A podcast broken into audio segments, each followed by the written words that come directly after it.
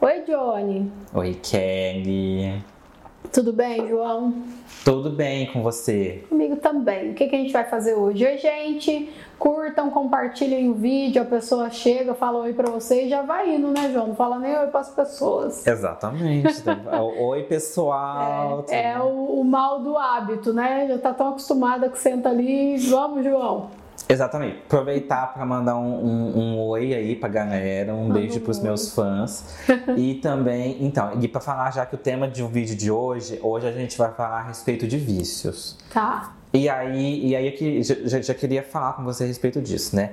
É, a gente tem o vício na nossa cabeça está muito presente a questão das substâncias, né? Que as substâncias químicas que a gente acaba abusando. É, e também o álcool, o cigarro, esses daí são mais famosos, né? Uhum. Mas também existem vícios as que são... As substâncias drogas, você fala. Né? Exatamente, uhum. né? As drogas ilícitas. Mas também tem os vícios que são permitidos, abre aspas, socialmente, uhum. né? Que é aquele negócio que a pessoa, ela tá viciada naquilo, mas como não existe uma lei proibindo, né? Não tem toda um olhar de julgamento em cima daquilo, às vezes passa desapercebido, né? Então, uhum. assim, hoje a gente vai falar a respeito dos dois. Entendi, João. Vamos lá. Talvez a gente possa até começar do uhum. tipo assim, o que que é, é, o que que pode ser considerado vício? Uhum. Tudo que vai gerar, né, um comportamento obsessivo e compulsivo, para nós, a gente já tem ali a presença de um vício né? Então, do ponto de vista, você falou aí do permitido e não permitido, né? Uhum. Do ponto de vista do cérebro, não, não tem isso de permitido ou não permitido, né? É, é ativado no cérebro uma hipofunção dopaminérgica para todos os vícios. O cérebro ele não sabe, ah, esse aqui é ilícito, então eu vou me viciar. Aquele ali é lícito, tudo bem, eu não preciso me viciar que depois tem. Não, ele não sabe isso. Então, do ponto de vista do cérebro, João, qualquer coisa pode gerar vício, porque vai ativar essa hipofunção. É claro que os termos, todos os técnicos que envolvem, fica lá mais com a galera das neuro, né? É, mas é uma função específica do cérebro que é ativada, independente se é por comida, se é por crack, se é por pornografia, se é por compras, se é por jogos, né? Não importa. É, o cérebro vai, vai gerar na pessoa a necessidade de consumir aquilo cada vez mais que é a presença aí da compulsão e da impulsividade, né? Então, para nós da psicologia, é, ser ou não ser lícito não é o ponto, é o ponto do, da, do, do partindo das questões sociais, né? É, de preconceitos, de isolamento, que com todos a longo prazo vai acontecer, mas é claro que a gente sabe que temos uma tendência maior criminalizar, né, rejeitar, é, extirpar da, da sociedade os ilícitos, né? Mas a longo prazo, João, um obeso porque é viciado em comida, que, que, a longo prazo já está dependente, doente por conta daquilo, com outras questões, também vai sofrer um monte de preconceito e exclusão na sociedade, é ou não é?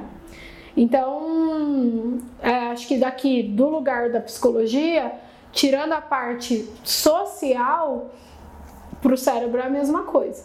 E assim, Kelly, o vício, ele vai surgir por causa do quê? Do tipo assim, eu já vi gente falando que às vezes é, ela, ela tem o vício para preencher algum tipo de falta, uhum. gente que às vezes entra em depressão e aí acaba por experimentar um tipo de droga, ou às vezes está passando por um, tipo de crise de ansiedade e, né, e também começa a fazer uso. É, o vício em remédios. Em né? remédios, é. Uhum. Exatamente. Tá vendo como não importa o vício? Uhum. Né? É, prazer ou no caso aí do, por exemplo, a pessoa está com uma depressão forte, está muito difícil, muito sofrido, é, muita frustração. Aquele momento que há ingestão, vamos pegar as drogas, né? é, há um certo relaxamento com aquilo. O problema é que ele tem uma tendência a passar rápido e aí o nosso próprio cérebro vai acionar um mecanismo que é quero mais.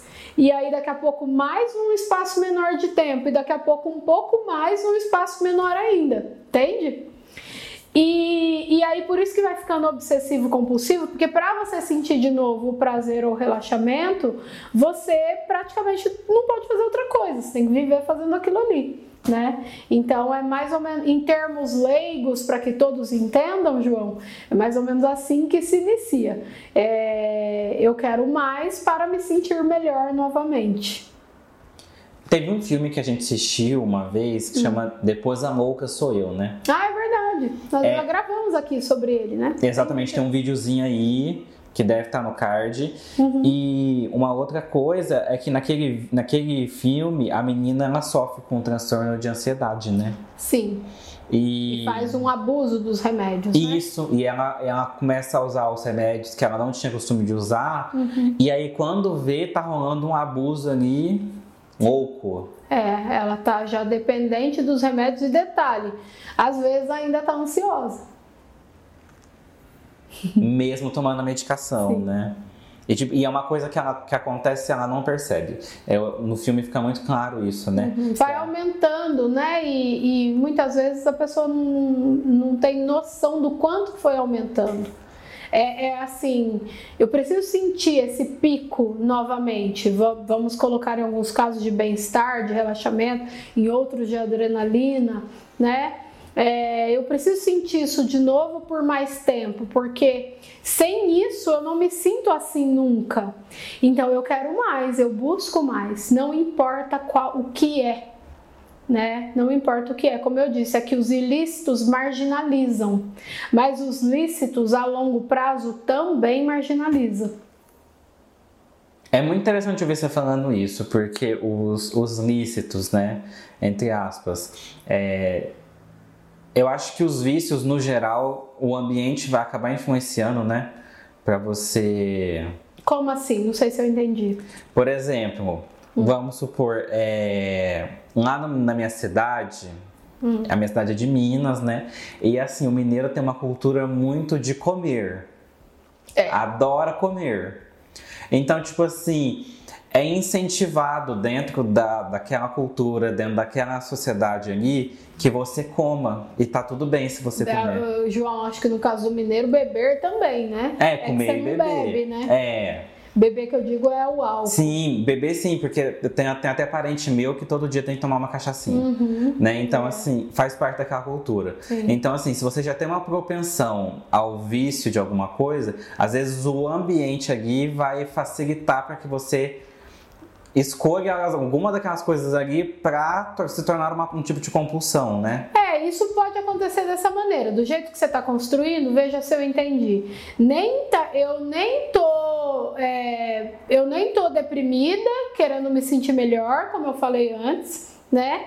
É, e nem tô querendo sentir uma grande adrenalina, como o jovem é mais suscetível a drogas por isso, né? Porque o jovem ele, ele quer mais é, adrenalinas e, e, ele não pode um monte de coisa, então ele abusa um pouco mais, ele tem menos medo, ele é mais suscetível a drogas e álcool, por exemplo.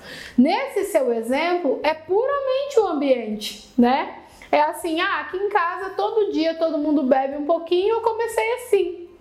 Então a gente não tinha uma questão, uma dor emocional, a gente não tinha um momento de transição no desenvolvimento como adolescência, a gente não tinha nada que, que justificasse aquilo que não só a cultura do lugar que é todo dia toma uma cachaçinha. O que você quer dizer é que daí, se por acaso eu tô nesse, nessa cultura e eu tenho lá a facilidade genética com tendência ao álcool, a minha chance de ser alcoólatra aumenta. É isso que você quer dizer, né? É isso. Né? E aí, e aí a gente está falando, por exemplo, do álcool agora, mas é, é muito fácil também você você se tornar uma pessoa obesa a longo prazo, daí isso combinado talvez com algum trauma seu, ou o bullying que você vai sofrer, né, desencadeia. Porque assim, eu, eu lembro que era assim, eu ia na casa de um parente, tinha o almoço. E assim, é aquele negócio, você não comer mais de uma vez, você tá ofendendo, né? Ah, é? Tem é. isso também? Então você come duas vezes. Aí depois você vem na casa do outro parente, tem um cafezinho da tarde. Aí vai na casa do outro parente, tem uma janta. Ou tem um bolo que tá saindo do forno. Então, assim, é uma cultura que incentiva você a estar tá comendo o tempo todo. Uhum. E aí a pessoa às vezes já tem uma predisposição à obesidade. No caso da família do meu pai, tipo, tem muita gente acima do peso, tá, né? Então, assim, e eu vejo que tá tudo bem, o pessoal não tá vendo que aquela pessoa está se prejudicando. Adoecendo por conta desse cafezinho. Exatamente. E não só fisicamente, mas assim, essa, essa pessoa, às vezes ela vai para a faculdade, ela vai para a escola, ela vai para o mercado de trabalho e ela vai sofrer preconceito e marginalização, igual você falou. E às vezes dentro de casa, mesmo a família, ou parentes ou amigos que se ofendem se você não comer duas vezes, é os primeiros a te lembrar que você está acima do peso. Faz algum comentário, alguma piada, né? E, e aí são é o oposto, né? Porque eu faço uma coisa que se opõe à outra, mas eu faço as duas coisas e te cobro das duas, né? É, e aí fica difícil, né, João? A importância do não. Quer se ofender porque eu não vou comer duas vezes, se ofenda, eu não vou comer duas vezes. Então, aproveitando que você já falou aí do, do, do pessoal da família, uhum. qual que é a importância na família, assim, falando de alguém que identificou esse vício, ou falando de alguém que está percebendo que às vezes o irmão está passando por isso, uhum. o filho, a mãe, seja quem for. Qual é o papel da família para ajudar essa pessoa? É, a família tem um papel fundamental e ela pode piorar um quadro ou ela pode muitas vezes ajudar muito no tratamento. Por isso que a gente sempre fala, né, quando a gente está falando dessas questões em saúde mental, a gente fala a família de uma pessoa com algum sofrimento, aqui é vício, mas poderia ser qualquer outro, também precisa de tratamento. Por quê? Não só porque aquela pessoa também está sofrendo e às vezes ela não sabe lidar com aquilo, mas porque a gente também minimiza os erros, né? Minimiza de sair um ou outro comentário que faz a pessoa se sentir pior. A gente sabe que às vezes uma pessoa internada por causa de algum vício volta para casa e algum comentário ali nesse retorno faz com que a pessoa recaia né? E por que que há esse comentário? Porque a família não está preparada para lidar sem fazer os comentários negativos, maldosos, que a gente não entende como negativo e maldoso e que a gente fica reproduzindo o tempo inteiro na sociedade, dentro de casa e vice-versa, né, João?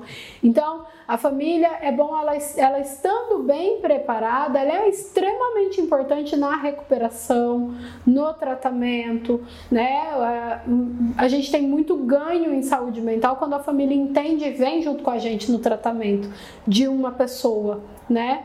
E além de ser as pessoas que aquela pessoa confia, que ela ama, que ela se sente acolhida, né, que ela se sente segura. Então, a família tem um papel fundamental, mas pode ser o extremo oposto. Assim como acontece às vezes com as religiões, né? Às vezes tira a pessoa de um, de um fundo de poço, mas às vezes é ela que coloca. Né? Pode, as duas coisas podem acontecer. E a, aproveitando que você falou já, eu queria pedir a sua opinião a respeito de, de, um, de, de um assunto. Opinião? É, assim, a Ou as considerações da psicologia para isso? Então, você como psicóloga vai, vai conseguir falar de uma forma mais sensata para mim, Se né? eu tiver uma opinião pessoal, ou, talvez eu conte também. Então, é, mas tipo assim, por exemplo, às vezes a gente tem um integrante na família que ele tá passando por uso de substâncias, essas coisas, né? Uhum. Então ele já tá dentro desse quadro do vício. E, mas assim, é, e a família se sente na obrigação de internar ele contra a vontade dele. Uhum. O que, que você acha disso? Você acha... É, a psicologia, a psicologia no geral, ela prefere trabalhar com o menor prejuízo, João. Porque ao longo dos tratamentos, ao longo da nossa história, a gente entendeu que forçar não resolve o problema, né? É, eu sei que é complicado para um familiar que de repente está ouvindo aí, mas assim, a, a re, o reuso, né? A, o retorno é muito grande quando a pessoa não, não faz sentido aquele tratamento para aquela pessoa. Né? Então, o indivíduo precisa querer tratar. Então eu entendo que a família quer rápido resolver, mas sem o desejo do indivíduo, mesmo que você é, interne a força, porque é uma pessoa que está doente, precisa de tratamento, é, sem esse desejo a gente piora um monte de coisa. A pessoa fica com raiva, aí às vezes ela faz por raiva sabe? Para mostrar que você não tem esse poder sobre ela. Ela se sente sem controle da vida dela, ela já se sente assim por causa do vício, ainda tem alguém querendo mandar nela. É muito complexo, envolve muita coisa. Então, assim, os estudos atuais da psico vêm batendo fortemente no menor prejuízo. O que, que é o menor prejuízo? É, Kelly, é a pessoa de repente continuar usando e fazer mais coisas? Às vezes sim. A sociedade não está pronta para essa discussão, tá, João? E eu sei que aqui no canal também não estão. Mas no meio científico, e que a gente consegue ter embasamento para o que a gente está falando, é, o discurso atual é esse. Então, eu já ouvi falar a respeito disso, uhum. de às vezes a pessoa, o organismo da pessoa não consegue ficar sem a substância mais. Você substitui uma droga por outra, né? Você não dá é. droga, você dá o remédio. E aí, hum. e aí a pessoa ela tem que usar uma dose controlada por dia para poder desenvolver outras habilidades dela. Exato. Para que o organismo consiga trabalhar, já que aquele organismo está muito danificado e precisa daquilo para ficar bem. Sim. Né? É. E, e, o cérebro é incrível, né? Lembra lá que eu falei que é uma parte específica dele? Ele consegue fazer um novo caminho, ele consegue desaprender um hábito e instituir um novo hábito, ou diminuir um hábito porque chegou um novo hábito. E enquanto a gente estiver respirando aqui nessa terra, nós vamos poder fazer isso porque ele é plástico, não tem idade para o nosso cérebro se transformar melhorar, nós temos ação sobre ele. Agora, a privação para qualquer tipo de dificuldade, distúrbio alimentar, jogos, pornografia, seja lá o que for, né? É, a privação sempre nos mostra que o retorno ele é pior. Se a gente pegar o exemplo, por exemplo, do obeso, você já ouviu, João? Ah, emagreci 20 quilos, engordei 30 por causa da privação né? Então não houve uma mudança de comportamento. É por isso que a psicologia ao longo do, do tempo, junto com outras áreas, não a psicologia pura somente, foi porque a psicologia ela observa, né, as questões da psique, dos pensamentos e o que resulta aqui no nosso dia a dia, que é como a gente se comporta. Mas outras áreas junto com isso foi entendendo que esse não é um caminho que a longo prazo dá certo então, não acreditamos. Certo, Johnny? Certinho. Então tá bom, muito bom o papo, né? Até semana que vem, um beijo. Tchau, João. Tchau, Kelly. tchau, tchau.